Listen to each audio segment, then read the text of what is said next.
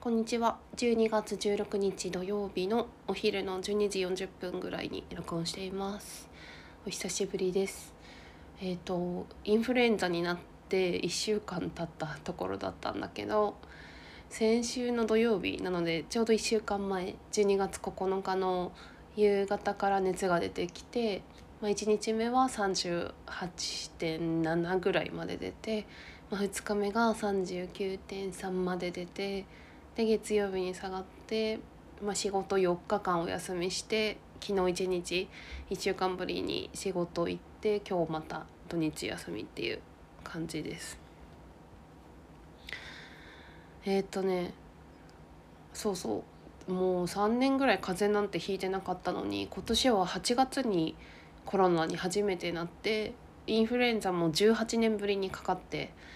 年に2回もこんなウイルスの風邪かかるの珍しいんだけどでもすごいコロナの時と共通してることがあってもう前回のラジオでも喋ったんだけれども私は最近仕事ですごく嫌なことがあって、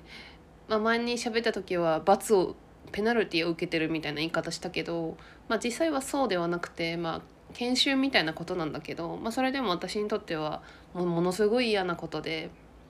ちょうどその嫌なことがまあ、4日ぐらいで終わったんだよね多分終わった日にインフルエンザに感染してる 計算すると。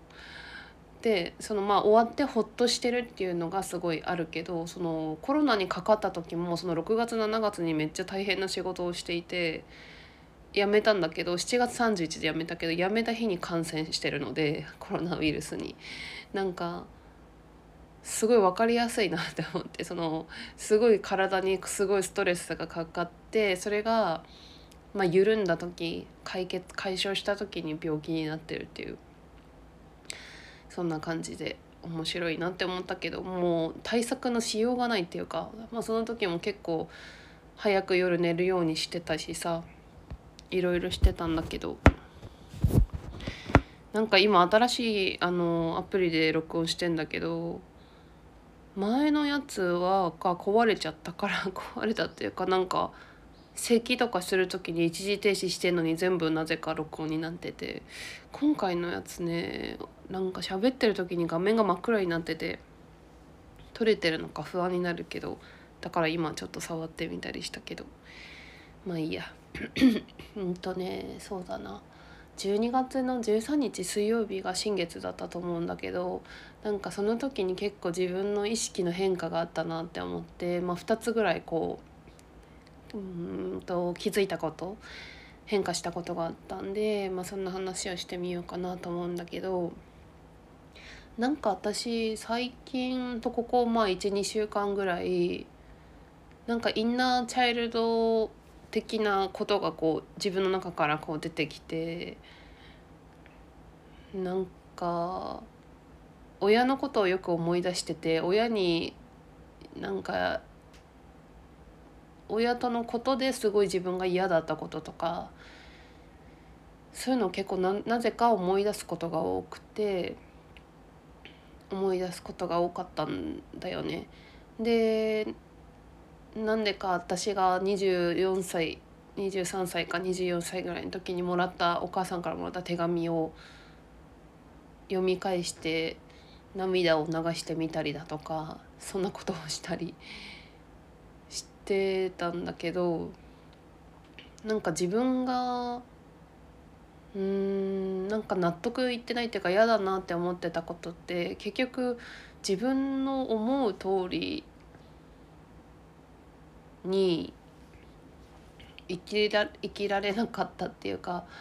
自分の意思や自分の感情を大事にしてもらえなかったっていうのがすごくあってでなんか正しさばっかり押し付けられたなっていうのをまあ未だに思ってるんだなってさ自分が。なんか分かりやすい話で言うと高校卒業後の進路を自分が望む通りに行けなかったっていうこととかそういうことなんだけどそれは父に対してもあるし母親に対してもあるし父親はなんかすごい正しさを押し付けられてきて自分の意思をとか感情を見てくれなかった。母は母でなんか私が嬉しいことを一緒に喜ばないっていう喜ばないっていう体験をしたわけではないんだけどもなんとなくそういうふうに自分が感じることがあって。で何の話したかったんだっけ？とそれで最近ねなんかお母さんから時々 LINE が来てて来ない時もう半年とか全然来ないけどなんかちょこちょこ LINE 来てんで大した内容ではないんけど例えば「仕事頑張ってね」とか「野菜送ります」とかなんだけどなんかね私やっぱいつもそうな気もするけどなんか母から LINE 来るとなんかモヤモヤするわけだよね。で仕事頑張ってねって言われるのもあんま好きじゃないしでなんか子供っぽいなって思うけどやっぱ親って私がどうどういう心でいるかとかどうあるかよりも何をしているかが大事だよなみたいな そんなことないかもしれないけどそういうふうに感じているわけだよね。なんかそういうモヤモヤモヤモヤとかがあってで12月13日に1ヶ月以上ぶりにノートに日記を書いたんだよね。でその時自分の中から出てきたのはなんか私はもっと愛の意識で生きていきたいっていう愛の意識を感じていたいいつもっていう言葉が出てきてあ本当そうだよなって思って結局その自分の中にこうネガティブな感情が湧いた時に、まあ、引き寄せの法則の本でいうところのネガティブな感情とか不安とか恐怖とか恐れうん恐怖と恐れ一緒か恐れとか、えー、憂鬱だとかそういうのって自分のその本質からずれている本当のことじゃないからそういうネガティブな感情が湧く。その感情が湧いてるのは何か頭で思考しているってわけだからその思考していることが本質とずれてるっていうことがまああるんだけどなんか多分私がそのお母さんから LINE もらって なんかモヤモヤするっていうのはなんか LINE 見た時に自分が何か頭で無意識の中の0.01秒の中で無意識にその思考してる自分が思考して何かを期待してるのにそれを返してもらえないとか何かを恐れてるとかがまああるからこそのなんかモヤモヤっていう感情が湧くっていうことがあるわけじゃないですか。だからそれが結局その真実じゃないことを考えてるからだろうなっていうのをなんか日記書きながら自分が愛の意識で生きていきたいって思った時にそう思って母親に対してもそういう愛の意識で接していたいって思って別に直接会ったり連絡やり取りしなくてもいいけどもそういう気持ちで接したいって思ったんだよね。でその思った時に、まあ、どうしようかなと思ってまあ、YouTube でチャンネル登録してるマインドガーデンさんっていう方がいてちょっと一回止めたい咳したい今一回止めてお湯飲んだんだけどまあコロナコロナじゃないやインフルエンザで1週間経ってまだね咳がね結構あって咳と鼻水鼻づまりがちょっと残っててなんだよね。でさ話戻るとなんだっけ？そうマインドガーデンさんのなんかその愛の意識の瞑想とかアファメーションとかそういうのはないかなと思って探したら、まあ、4分ぐらいのやつがあってそれを、まあ、目を閉じて聞いてみたわけだよね。まあ、例えばがどんな感じかっていうと例えばそうだなあなたの、えーと青い空をイメージしてくださいとかあなたの心がいつも幸せでありますようにとかまあまあそんな感じの そういう4分ぐらいののがあってそしたらすごくねなんか気持ちが落ち着いてでそれはなんか自分のも中に内側にもともとあるその愛の意識に触れているっていうような感覚。あああったあったみたいな。ここにあったよねみたいな。それ忘れてたなっていう感じがして。あこれを朝と起きた時と夜寝る前に私はしばらく毎日聞いていようと思ってまあ、まだ4日しか経ってないけどそれを今やっていて。で結構ねすごいあの私の場合は効果的で、まあ、私は結構やっぱ思考型人間だから人間の自分がそういう思考する思考方思考方だからそういう私の場合はそういうのが自分が思考してる以外の言葉でこうアプローチしてもらうっていうのが向いてんのかな分かんない。それでやってるんだよね。だからまあそれがすごい最近のことですごい良かったことっていうのとあと昨日以降昨日1個の前にそうそう。でここ、まあ、12週間で思ってたことが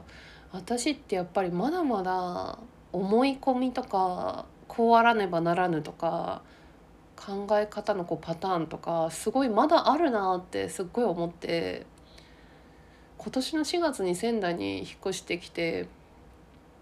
その彼とあのよく会うわけにことになったわけだけどその人はね私とすごく似てるとこもあるんだけど全然違うとこもいっぱいあってその人を見てるからっていうのも結構あるけどまあかなんか乾電池を燃えるゴミに捨てるような人なんだよね それはまあ今はちょっといい意味で言ったんだけどもう何も気にしないもうちっちゃいこと気にしないの何にも。なんか私がだからくよくよ悩んでる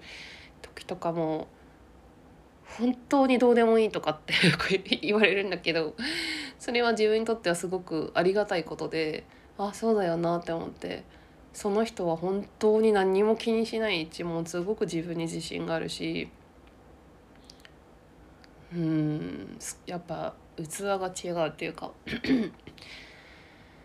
私もその他者に対しての器は結構大きいんだけど自分自身のことを考えるとなんかすごく周りの目をやっぱ気にしちゃったり評価を気にしたりとかすごくあるなっていうのをね最近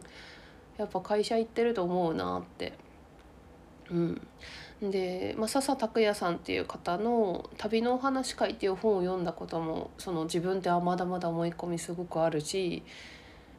その思い込みを今までいっぱい剥がしてきたわけだけどそれは移住もそうだし退職もそうだし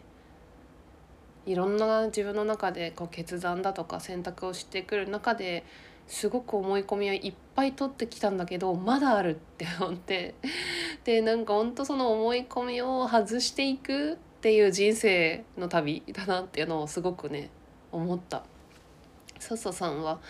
四万十で自給自足的な暮らしをしていて20代の時に世界60カ国以上の旅をしていて馬に乗って南米渡ったりとかやっぱそういう自分は知ってないことをしてきてる人って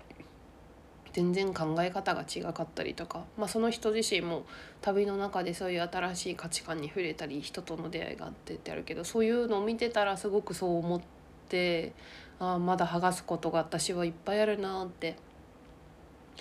思っていてで昨日笹さんのあのオンラインでのお話会があってそれに参加したんだけど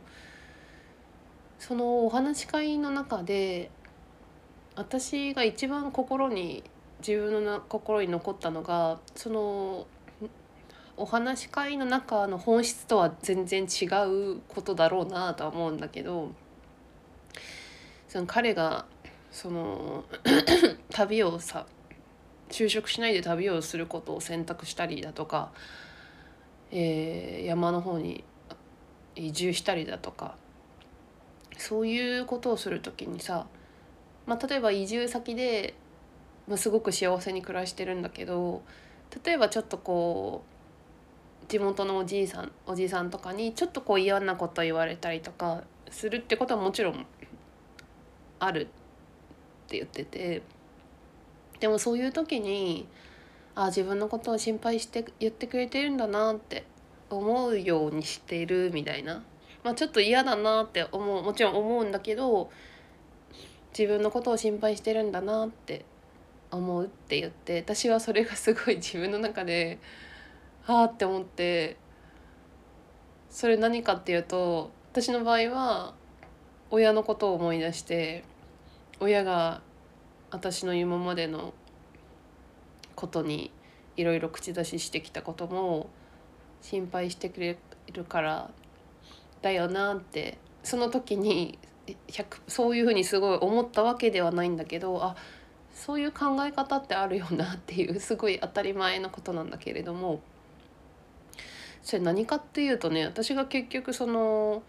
最近母母に対してとか父に対してとか昔のこととかでこうモヤモヤしたり結構やっぱり怒りの感情みたいなのがあって結局怒ってるっていうことは相手に期待してるっていうことなんだよね。でその期待通りに相手が動かない動かなかったりそういう言葉をかけてくれないっていうことに対して期待と一致してないから怒るわけじゃん自分が。モヤモヤしたり。で結局それってさ私がなんか親に認めてもらいたいだとかもしくは認めてもらわなければならないだとかまたは親は私のことを幸せにしなければいけないとか親に幸せにしてもらいたかったとかそういうことを期待している他者に対しだなっていうのを なんかその心配してるだけだよねっていう言葉でなんかそう思ってなんかはその時にハッときなんかハッとして自分とその親がこう分離された瞬間だった昨日。でそうすると自分にこうエネルギーが戻ってくるというかああ私そんなことを思ってたんだなってそういう親に期待してなんで私が好きなようにさせてくれなかったのよとか何で私が喜ぶことをあの一緒に喜んでくれないのよって言いたかった。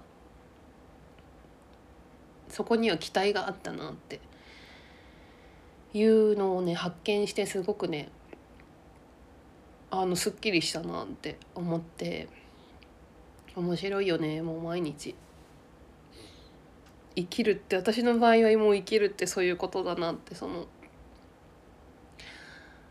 自分の意識をこう高めていくっていうか本来のありのままのこうしなきゃいけないとかこう思われなきゃいけないとかそういうのすっぱらはあのすっぱえっ、とえっ、とえっ、とひっぺがしてうんなんかただの自分の心の声を大事にするっていう。うんそんなことをね今週は思いましたインフルエンザになりながら。